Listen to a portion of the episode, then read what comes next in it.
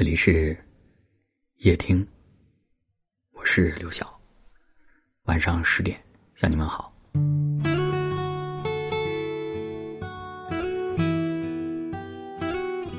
今天是中秋节，刘晓祝夜听听友们节日快乐，幸福安康。我这段时间呢一直在外地出差工作，今天到了浙江嘉兴。我的行李箱还是挺重的，一般呢会带上工作的电脑、录音的话筒、几本书，还有几件换洗的衣服。因为这一次呢，连续在外出差要十多天的时间，所以带的书会比平时要多一些，总共带了八本，都是以前读过的书，出差的途中重新阅读。我会尽量保持。出差工作跟在深圳办公差不多的节奏。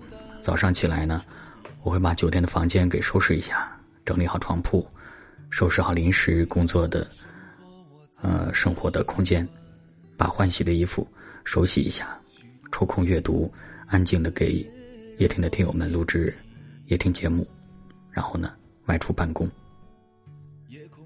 酒店就是临时的家，哪怕只入住一天。我也会好好的对待他。如果你不爱生命当中具体的每一天，你怎么会爱你的一生呢？房子虽然不是你的，但这一天的时间是你的。即便房子是自己的，有的人可能都没有好好的爱惜过它，也就没有真正的拥有过它。就像当你吃饭的时候，全程刷着手机，某种意义上说你没有吃饭，因为心没在饭上，心没有在当下。生命也就没有在此刻，所以哲学家周国平老师说：“我很可怜那些整天看手机的人。”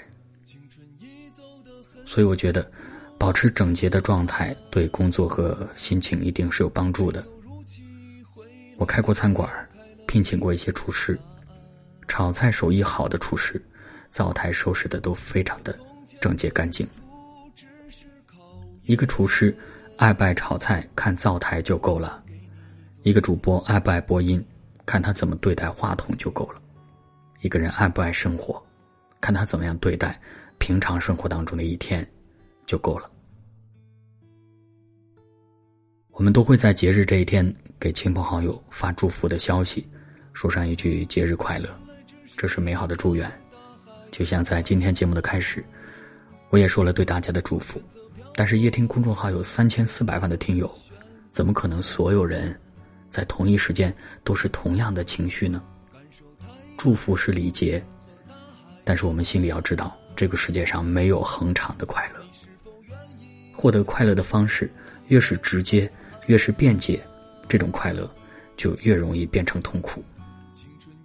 比如我们品尝一块月饼，吃第一块是快乐，吃第二块。第三块可能就不快乐了，连吃几块，估计肠胃就出问题了，痛苦马上就来了。就像佛教讲，一切和合事物皆无常，一切情绪皆有苦。美好的祝愿当然要有，但不可能所有人在这一天都是快乐的。如果有恒常快乐的事情，我自己找到了一件：阅读、看书。每当我心情不好的时候，当我捧起一本自己喜欢的书，认真的阅读一会儿，哪怕十几分钟也就够了。那种内心宁静的愉悦，是所有外在的快乐不能比拟的。出差在外，除了箱子里放几本书，我的双肩背包里会随手放一本随手阅读的书。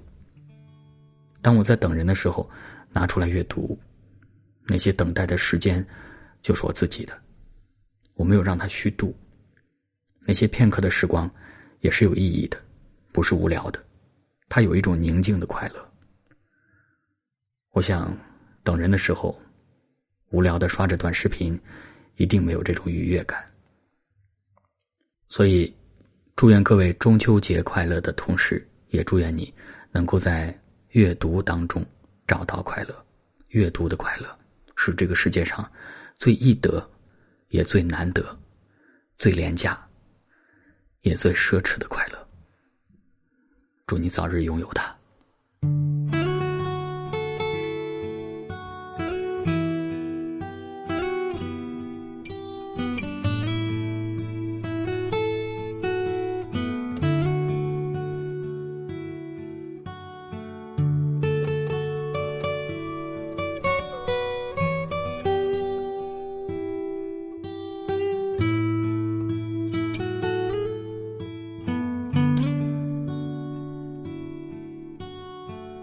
从什么时候可以看穿你的眼？跟着你的时间是多云还是晴天？当你的眼中没有过往，只有灿烂，我将告别完整的孤单，变成一半。指梦为马的生活，我早已习惯。虚度华年的夜，让我一身疲倦。夜空一片灰暗，怎么给我答案？黑色的夜睁开的，也只是黑色的眼。生来只是一条大海的船，我选择漂泊，你却选择打扮，感受太阳的红和大海的蓝，你是否愿意享受不再靠岸？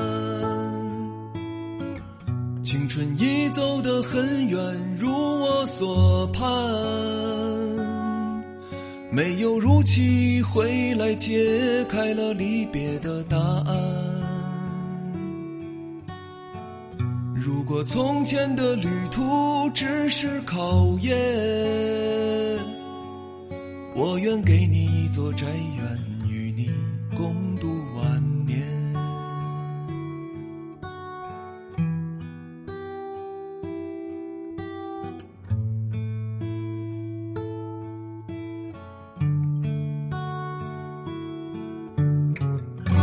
我生来只是一条大海的船，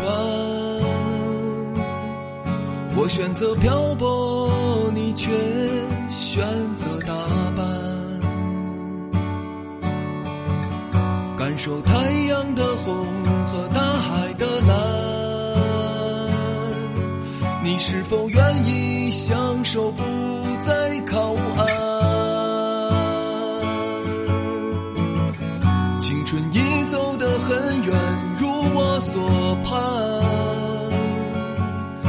没有如期回来，揭开了离别的答案。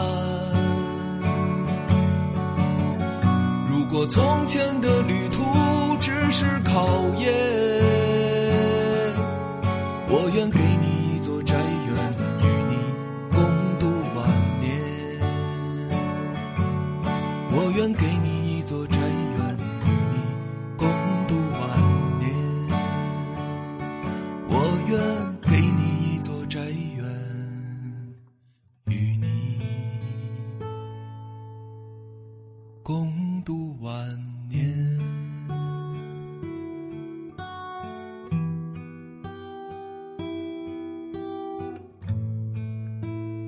感谢您的收听，我是刘晓，